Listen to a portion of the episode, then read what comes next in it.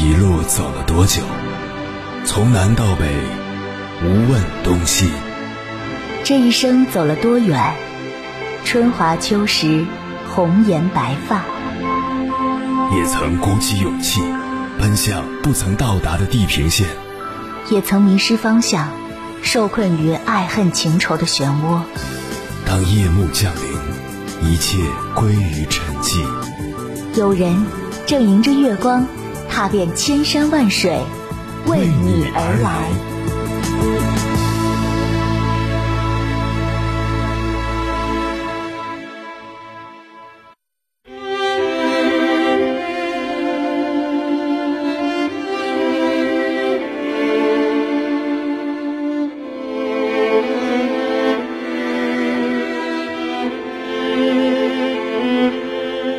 家庭是孩子生命的摇篮，是人出生后接受教育的第一个场所及人生的第一课堂。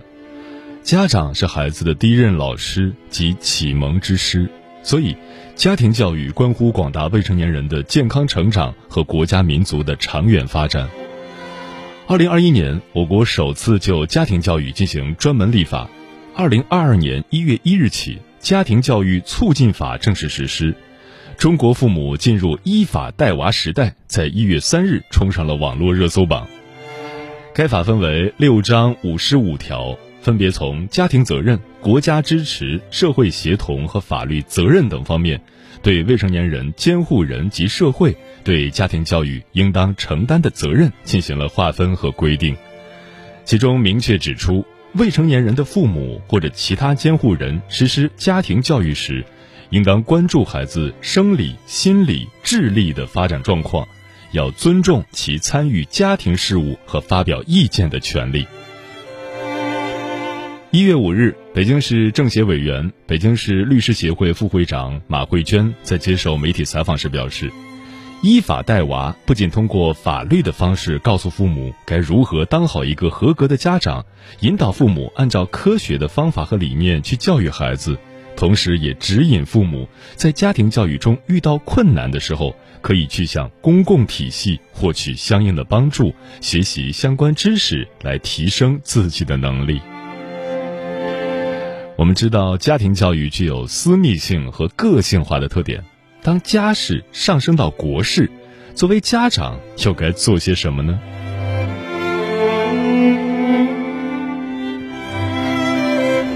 凌晨时分，思念跨越千山万水，你的爱和梦想都可以在我这里安放。各位夜行者，深夜不孤单。我是迎波，绰号鸭先生，陪你穿越黑夜，迎接黎明曙光。今晚跟朋友们聊的话题是：好的家庭教育是什么样的？看过一句话，每个孩子都有成为优秀人的潜质。是父母日常不同的教育赋予了孩子不一样的人生，可以这么说，家庭教育决定孩子的人生。很多时候，孩子成年后的问题根源都出在家庭教育上，孩子未来的成功也离不开家庭教育的打底。好的家庭教育不是照本宣科，不是盲目听从所谓的专家的话，不是盲目借鉴成功者的经验，而是懂得因材施教。关于这个话题，如果你想和我交流，可以通过微信平台“中国交通广播”和我分享你的心声。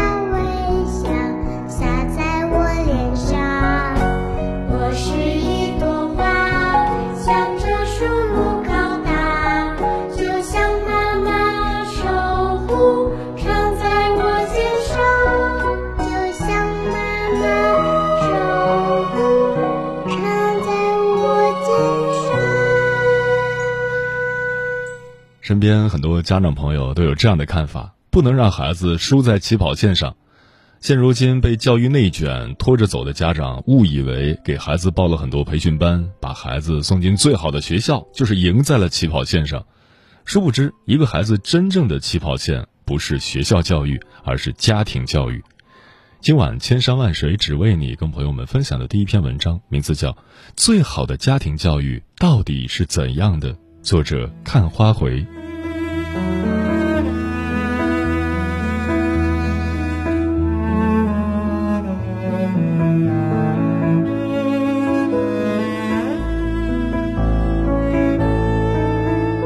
人这一生每一步的成长，其实都和教育息息相关。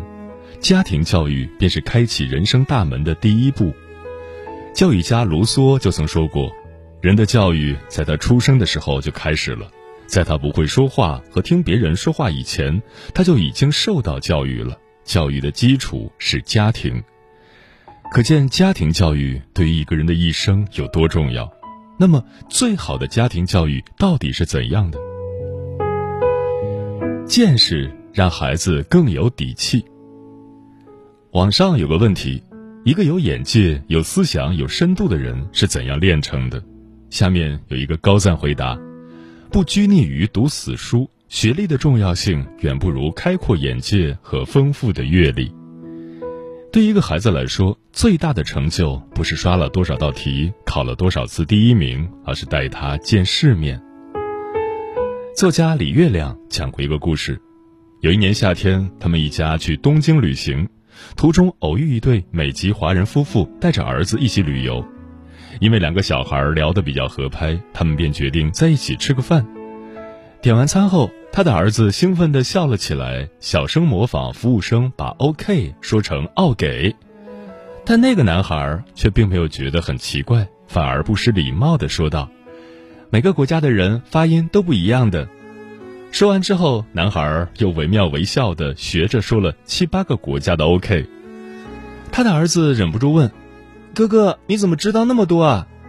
男孩微笑着解释说：“啊，我去过的地方有点多，因为我比你大一点点嘛。”李月亮不禁感慨：这才是真正见过世面的样子，开阔有底气，大大方方，还不张扬不自夸。的确，见过世面的孩子从来不会炫耀什么，因为他有足够的底气支撑他站得更高、看得更远，言行举止中透着一种温和和谦卑。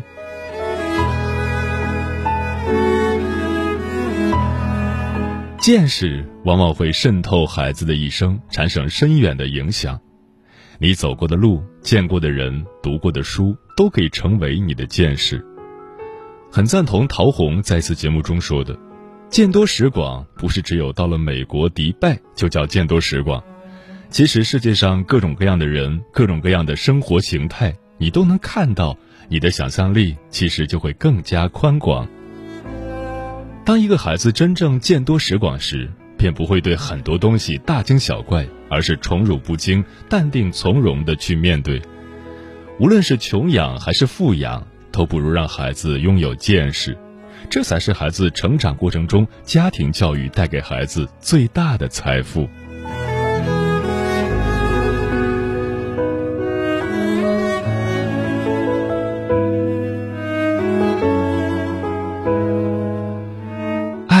给孩子更多滋养。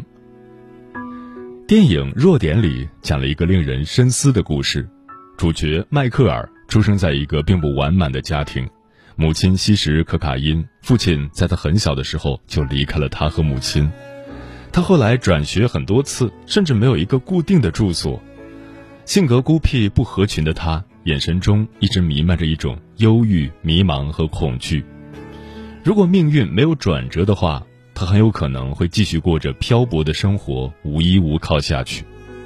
可命运有时候很奇怪，在一次放学路上。他遇见了肖恩一家，看着无家可归的迈克尔，肖恩太太做了一个大胆的决定，带他回自己的家。肖恩太太不仅给迈克尔提供了住所和一日三餐，还用自己的善良让迈克尔放下了拘束和不安，带他买衣服、关心他的学习，给他请私人家教，把他当成自己家里的一份子。给孩子讲故事的时候，会让迈克尔在旁边一起听。圣诞节贺卡上的全家福也让迈克尔加入，并且还花费了很多心思，希望能够收养迈克尔，真正成为他的法定监护人，给他一个完整的家。肖恩太太竭尽全力，用母爱温暖着迈克尔，把他从充满了悲剧色彩的人生漩涡里拉了出来。肖恩的儿女们对迈克尔也很友善。不仅没有排斥他、攻击他，反而给了他很多的理解和包容。面对如此有爱的一家人，迈克尔的心扉渐渐打开了，脸上有了笑容，性格也开朗了很多。最后，在肖恩太太的鼓励下，他坚持了自己的爱好，并且成功进入密西西比州大学。孙瑞雪在完整的成长中提到过。让孩子内心放松和身体自由，而不再像一头受惊的小鹿。最好的方法是让这个孩子生活在爱和自由的环境中，听从内心的指引。当一个孩子缺乏爱的时候，他的内心是不安的，会变得极度敏感；而生活在爱里的孩子，会有一种自内而外的自信感，他们敢于遵从自己的内心，追求自己喜欢的一切。并且觉得自己值得拥有，他们有充足的安全感，内心不会感到匮乏，更容易成为一个有温度的人。就如钱之亮说的：“不论贫富，养出一个内心富足的孩子，最重要的是让他们感受到精神上的满足，感受到父母对自己的爱与接纳、关注和认同。父母发自内心的爱，能够给孩子更多的滋养。”这种滋养，在未来的日子里都会变成孩子追求人生的勇气和底气。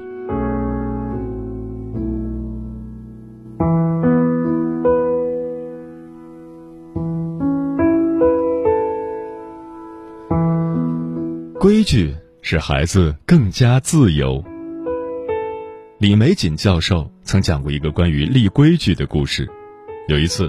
外孙在家里用平板电脑看动画片，已经看了半个小时，他就对外孙说：“你再看对眼睛不好。”说完，他就走过去把平板电脑收了起来。结果外孙一巴掌打在了他的身上。李玫瑾要求外孙道歉，可外孙不仅不道歉，还坐在那里生闷气。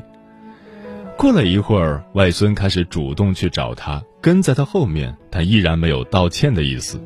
李美景又特别明确地告诉外孙：“你必须得和我道歉，因为你刚才动手了。”他很耐心地和外孙解释道：“我知道你看得很快乐，但是那容易把眼睛看坏。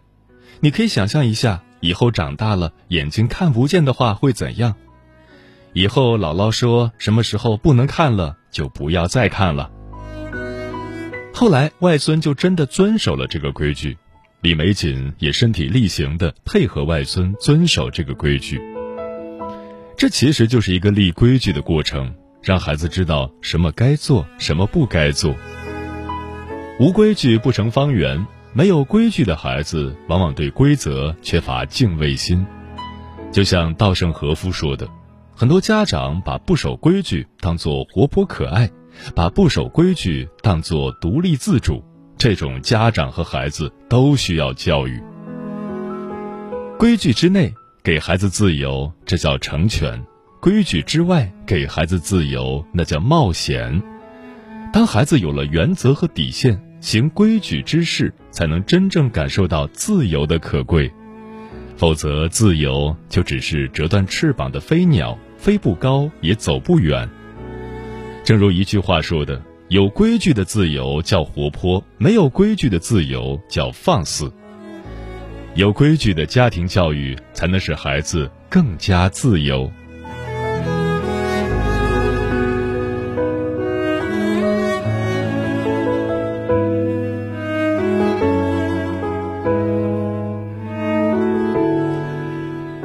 人这一生会经历三次教育：家庭教育、学校教育和社会教育。学校教育和社会教育都有时效性，而家庭教育却是贯穿我们一生的教育。家庭教育的好与坏，直接影响着一个人的眼界、性格、为人处事的方式，以及自己一生的活法。最好的家庭教育，从来都是有见识、有爱、有规矩。见识让孩子活得更有底气，爱给孩子更多滋养，规矩使孩子更加自由。好的家庭教育是一笔没有额度限制的精神财富，它会指引着我们走上更好的人生之路，成为更好的自己。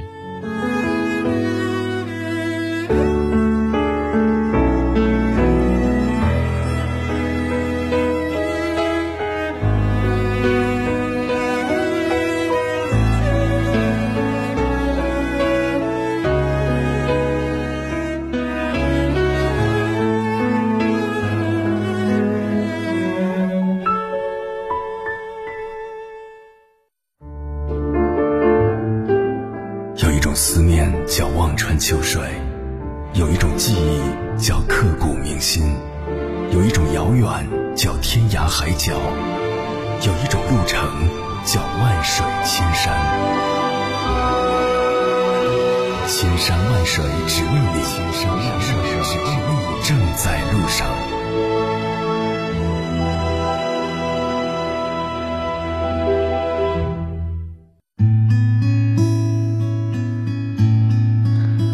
感谢此刻依然守候在电波那一头的你，这里是正在陪伴你的千山万水只为你，我是迎波，绰号鸭先生。我要以黑夜为翅膀，带你在电波中自在飞翔。今晚跟朋友们聊的话题是：好的家庭教育是什么样的？琪琪说，前天还在和朋友为孩子是该圈养还是该散养争得面红耳赤。朋友主张散养，可孩子心智不成熟，很容易学坏，而且现在身边大多数的孩子都沉迷游戏中，不爱学习。每当看到孩子喜欢玩游戏，都忍不住要去说他。正所谓当局者迷，很多时候我们不知不觉就把自己的期待灌输给了孩子，希望他能努力上进，但往往事与愿违，我们变得越来越焦虑，孩子也变得更加叛逆。榴莲说：“陈美玲说过，父母对孩子不要做以下这十件事，我觉得很有道理：一、不要和别人家的孩子比较；二、不要用物质奖励孩子；三、不要制定每天的时刻表；四、不要给孩子报课外班；五、不要替孩子做选择；六、不要反对高中谈恋爱；七、不要打骂孩子；八、不要对孩子说谎。”九，不要因为工作忽略孩子；十，孩子发问时，永远不要让孩子等一等。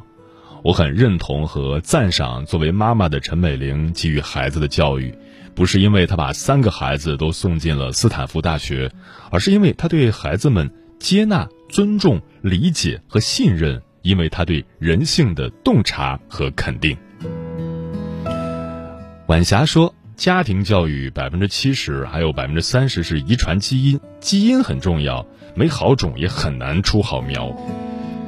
漂浮的云说：“常言道，上梁不正下梁歪，好树结好桃，好葫芦开好瓢。如果一个家庭父母不恩爱、不和谐，那这个家庭就缺少爱，这个家庭里的孩子道德缺失、素质低下、不学无术，也就不足为奇了。”为人父母必须要肩负起养育子女的责任来，不仅让孩子吃饱穿暖，还要以身作则，教给孩子做人的道理。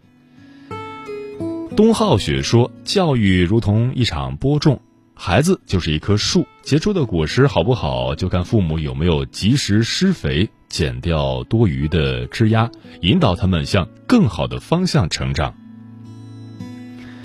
首先的蔷薇说。父母是孩子的第一任老师，父母以身作则，言传身教，真的是太重要了。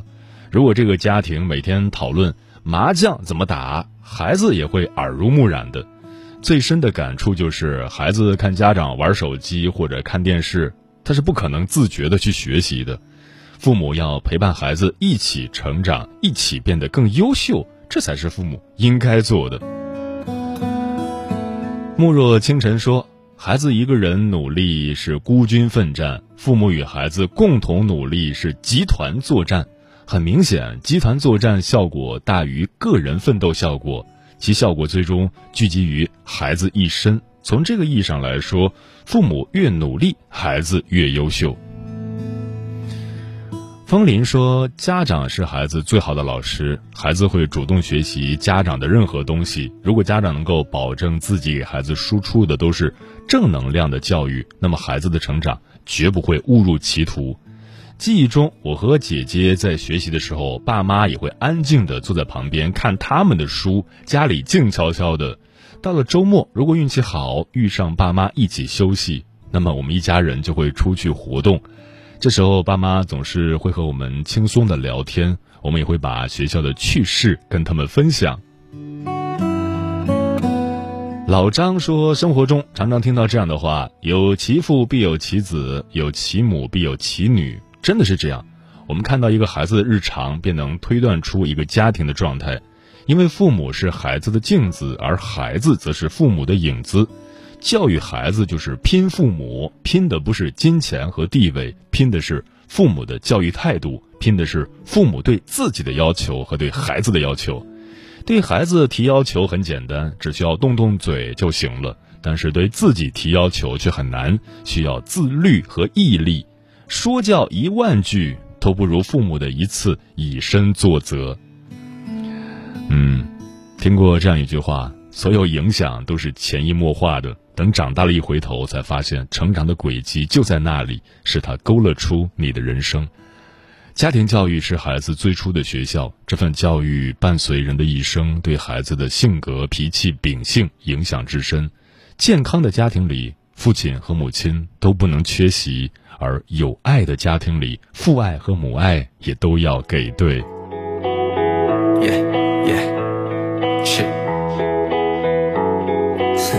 Black sea on the mind。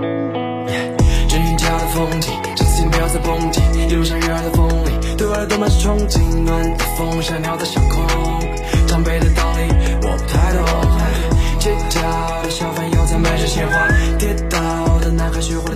点燃雪茄，缺少的东西总有一天都会拥有的。快看那小狗摇着尾巴，身上沾满了泥土。快看是谁家的孩子又在放学路上啼哭。那家的主人总喜欢拖欠三天的房租，这家总喜欢在傍晚时打开明亮的窗户，调整好状态，新鲜的空气在窗外，无比的自在。小孩探出了脑袋，你或在发呆，又或是刚说了拜拜。哦，那些鬼话暂时我还不想听，跟着我一起去兜兜风，哎哎哎，跟着我一起去兜兜风，哎。哎。哎。写完没？啊，我还没写啊。这一家的风景，这次请不要再蹦迪。一路上悦耳的风铃，对我来都满是憧憬。暖的风像鸟在上空，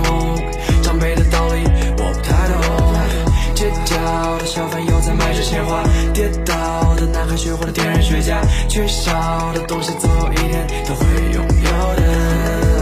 Slow 一点，Slow 一点，反正暂时全跑，然后眼睛也都闭上，先不去管那些要求。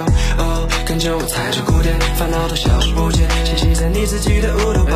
有时候你可能过于着急，因为你的脚步才会发现生活最后它的奥秘，各种各样的道理促使你变得焦虑。换方式思考生活，肯定也会让你慢慢着迷。我一起去兜兜风，哎哎哎，跟着我一起去兜兜风，哎哎哎。这个没办法，生活就是这样，你越丧气，他就越打压你。你要是看开，你抬起头，什么事都没。这一家的风景，这次请不要再蹦迪。一路上风里，对我来都满是憧憬。暖的风像鸟在上空，长辈的道理我不太懂。街角的小贩又在卖着鲜花？跌倒的男孩学会了点燃雪茄缺少的东西总有一天都会拥有的。